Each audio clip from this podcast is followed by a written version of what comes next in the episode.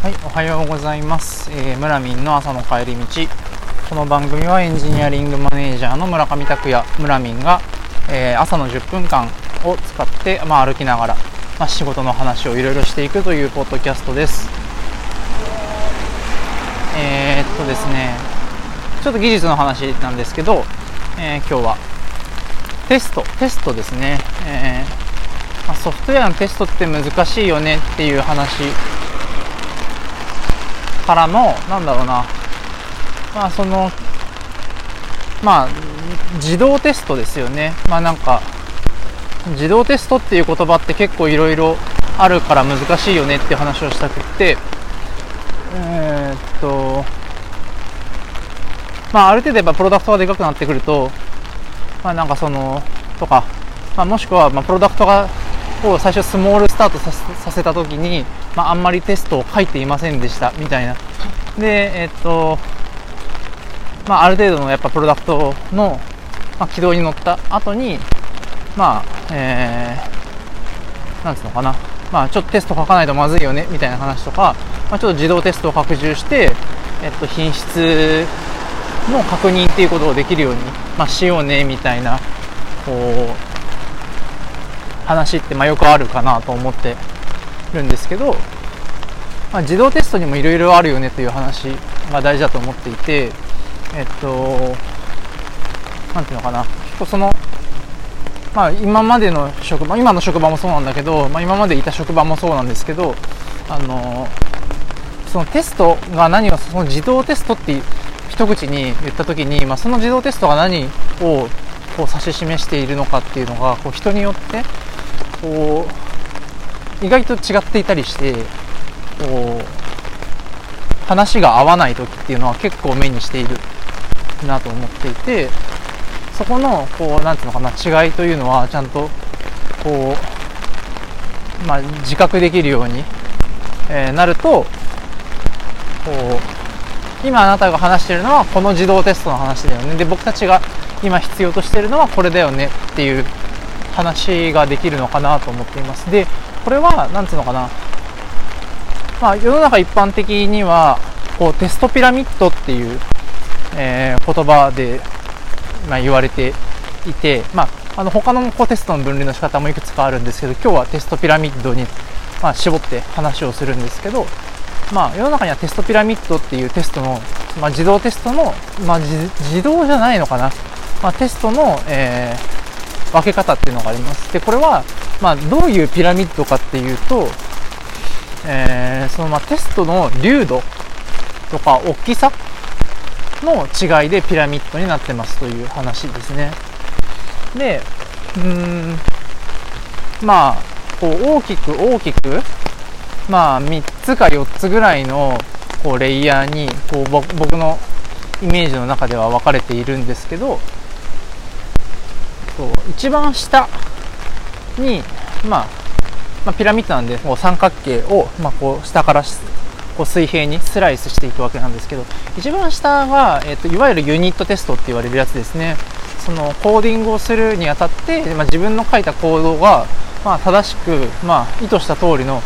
動きになっているのかとか、まあ、もしくはそのなんつうのかな。まあ、自分が書いたコードはこういう意図ですよっていうのを、まあ、表すような、うんものですね。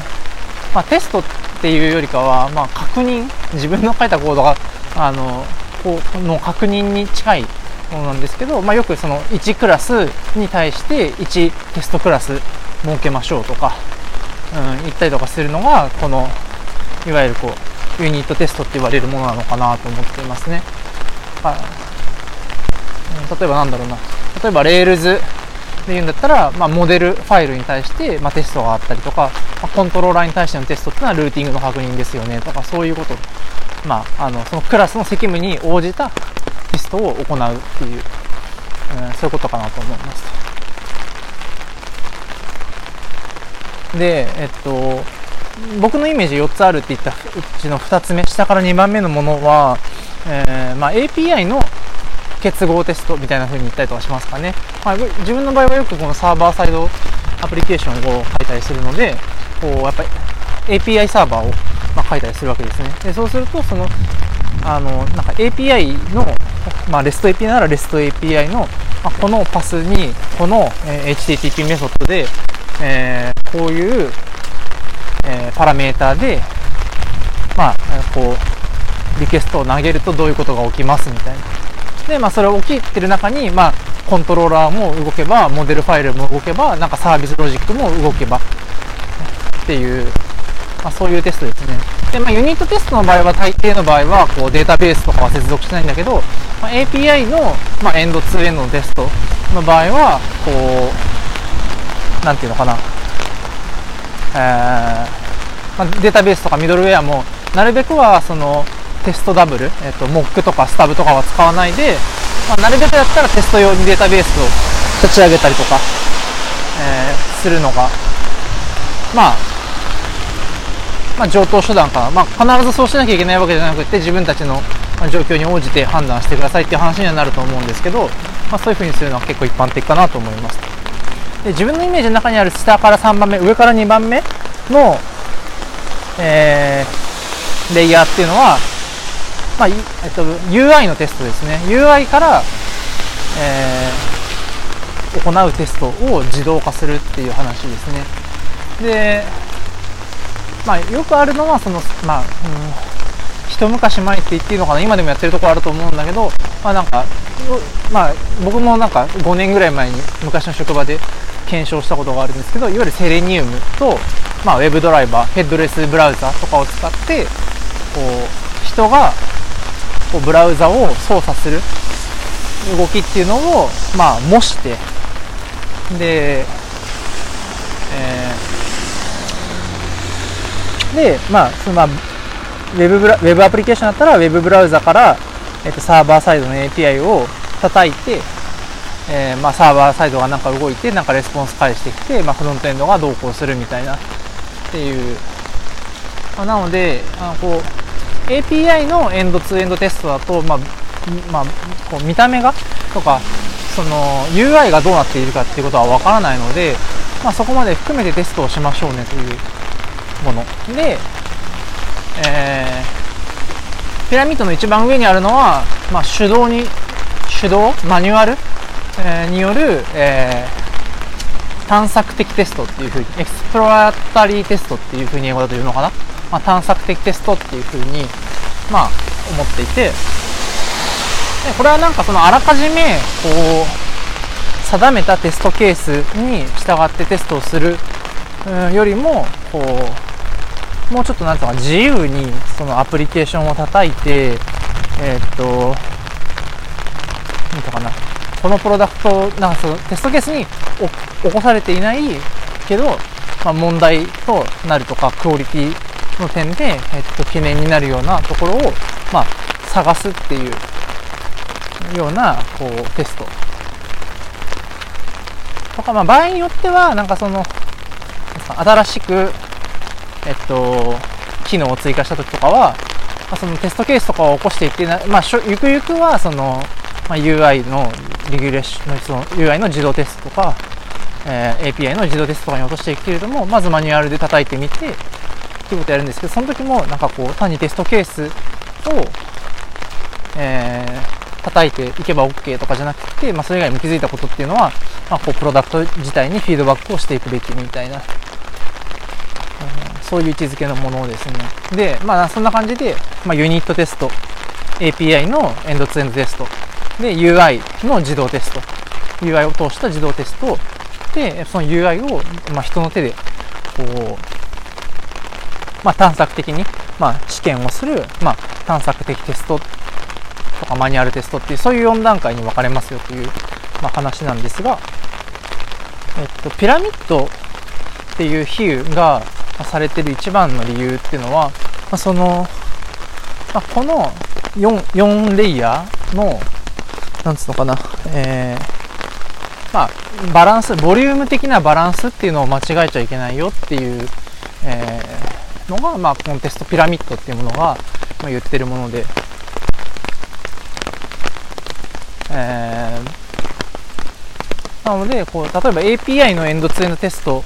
で全部担保しているからユニットテストはほぼ書かなくていいよっていうことをやっちゃったりすると、これは結構アンチパターンで、えっと、とか、まあ、もしくは、えっと、まあ、一番端的に分かりやすいのは、えっと、マニュアルテストで全部カバーするから、えー、API エンドツエンドテストを書かなくていいよとか、ユニットテストは書かなくていいよとかっていうのは、もう、あの、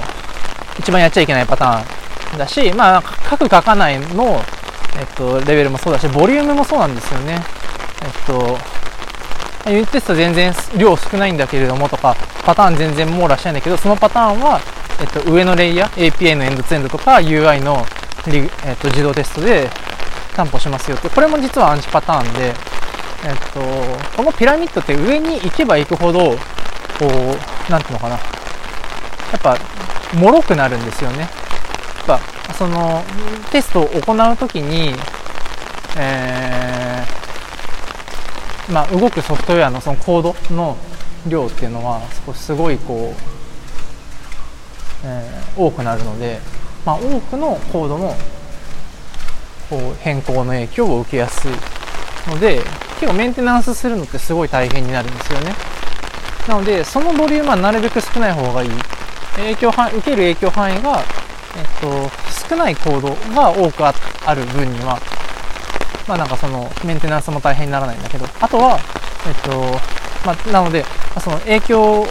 上にそのピラミッドが上に行けば行くほどその変更の影響を受けやすい。ので脆くなりやすい。でもう一個は、えっとまあ、コストがかかるって言うんですよね。あの下より上の方がその上に行けば行くほどピラミッド上、えっと、コストが増えていく。一番測りやすいのはマニュアルテストですよね。あの自動で動かすよりもマニュアルテストの方が絶対こう、えーまあ、人手がかかるので、まあ、その分コストがかかる。し、何度も繰り返しできない。で、えー、実は真ん中もそうで、そのデータベースが必要ですよねとか、もしくはその、えっと、HTTP の、えー、リクエストを通すとかっていう風になると、だんだんテストって実行時間かかってくるので、えっと、なんていうのかな。まあ、すごい時間がかかる。まあ、時間って意味でコストがかかるんですよね。なので、えっと、時間がかかる、コストがかかる、えっと、テストのボリュームが多いと、まあ、その分やっぱりたくさんリピートして、まあ、繰り返し実行してどっかで今まで成功したテストが失敗するみたいな、えー、ことに気づきづらくなるので、ま